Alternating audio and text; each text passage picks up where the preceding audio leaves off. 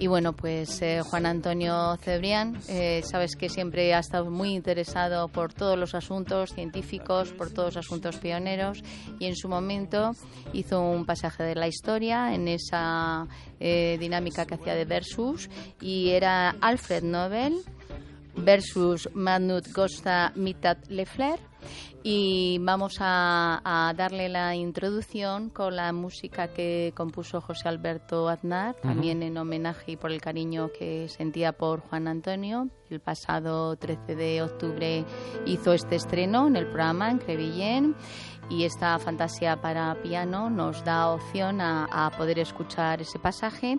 Y también quiero dar las gracias a Raúl Pastor, que sé que me ha llegado noticias, no me lo han comunicado ellos, pero en León han hecho un homenaje a Juan Antonio en un congreso de historia y misterio.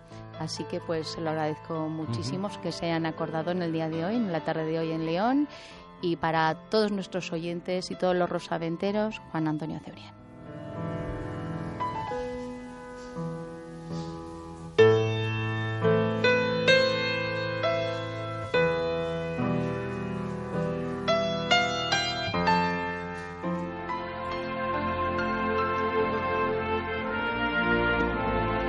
Alfred Nobel, el célebre químico eh, sueco, nació en Estocolmo en 1833. Su familia se dedicaba a la explotación, a la gestión de diversas eh, minas y bueno, pues eh, en ese tiempo decimonónico, la nitroglicerina era el método más usado para las explosiones, para poder avanzar en minas o poder facilitar la construcción, el acceso a ser más y más altos. Bien, pero la nitroglicerina tenía un pequeño inconveniente y es la gran mortandad que provocaba entre los que la manipulaban. Por eso, y por un suceso luctuoso que se dio en la familia Nobel, Alfred se puso a trabajar para crear nitroglicerina segura. Y todo fue por una explosión que acabó con la vida del hermano menor de Alfred Nobel. Aquel chico falleció con otros cuatro compañeros mientras usaban nitroglicerina en una mina. Este hecho conmocionó a la familia Nobel y su hermano mayor Alfred dedicó desde entonces todos sus esfuerzos a poder conseguir esa nitroglicerina segura. De ese modo, tras muchas investigaciones, nació la dinamita, y aunque Alfred Nobel patentó más de 300 inventos, ¿acaso la dinamita sea su eh, momento más eh, famoso, más célebre? También eh, esta dinamita y su posterior uso militar pues acarreó para su inventor algunos apodos, algunas frases que a él no le gustaron, como la de mercader de la muerte. Pero en todo caso, Alfred Nobel fue movido por impulsos sinceros y, de hecho, acaso también arrepentido por lo que había creado, pues quiso resarcirse, quiso eh, pues llevar a la humanidad algo de beneficio. Y por eso, el 27 de noviembre de 1895, a un año vista de su fallecimiento, él murió en San Remo, en Italia, un año más tarde, pues eh, hizo un testamento, mediante documento notarial, eh, reunió a unos amigos y dejó bien explícito, eh, contó que la mayor parte de su fortuna, cifrada en unas 30 millones de coronas suecas, unos 9 millones de dólares de la época, pues que fuesen a beneficio de todos aquellos que en sus diferentes ámbitos profesionales de investigación pues eh, favoreciesen o mejorasen la vida de los humanos. De ese modo nacieron los premios Nobel, que se empezaron a entregar en 1901 y fueron cinco, física, química, medicina y fisiología, literatura y paz. A estos eh, se añadiría, eh, ya bien entrado el siglo XX, el Premio Nobel de Economía. Seis en total. Pero claro, de inmediato muchos se preguntaron, ¿y por qué no un premio Nobel para la imprescindible ciencia matemática? ¿Por qué Alfred Nobel no quiso entregar dotación económica alguna ni reconocimiento a todos, y había muchísimos, eh, los grandes investigadores matemáticos del momento. Según se cuenta, Fred Nobel, que permaneció soltero toda su vida, eh, bueno, que permaneciera soltero no, no quiere decir que no se enamorase, y lo hizo, lo hizo en alguna que otra ocasión, pero según se cuenta, tuvo un enfrentamiento con un gran matemático sueco, un paisano suyo llamado Magnus Gosta Migna Leffler.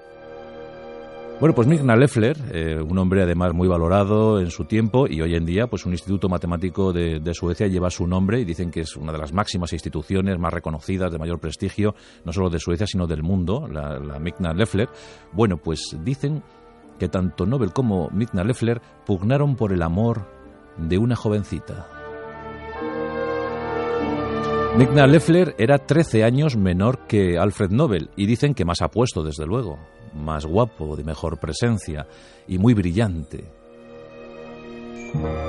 Alfred Nobel eh, pretendió a una secretaria, la misma que pretendía Migna Leffler.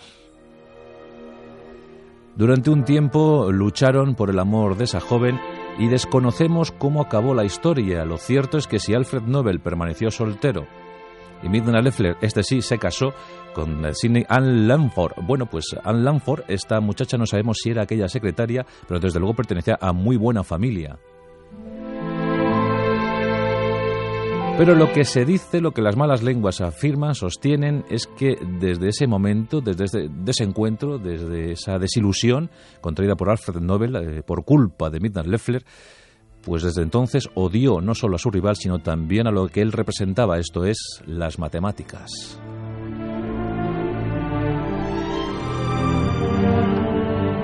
Por supuesto que Midna Leffler eh, permaneció ajeno a esta inquina desarrollada en la mente de, de Alfred Nobel, pero claro, llegamos a la fecha, 27 de noviembre de 1895.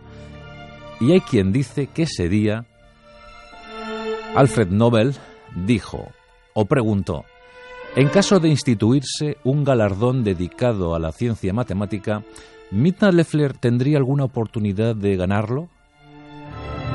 Por supuesto, en aquel tiempo, Midna Leffler eh, estaba ya más que consolidado, más que acreditado, y de inmediato todos los allí reunidos dijeron a Alfred Nobel, sí, sin duda, Midna Leffler lo ganaría.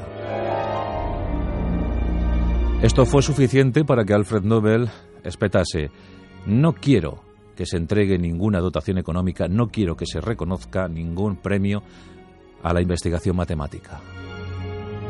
¿Fue el odio personal? ¿Fue el coraje?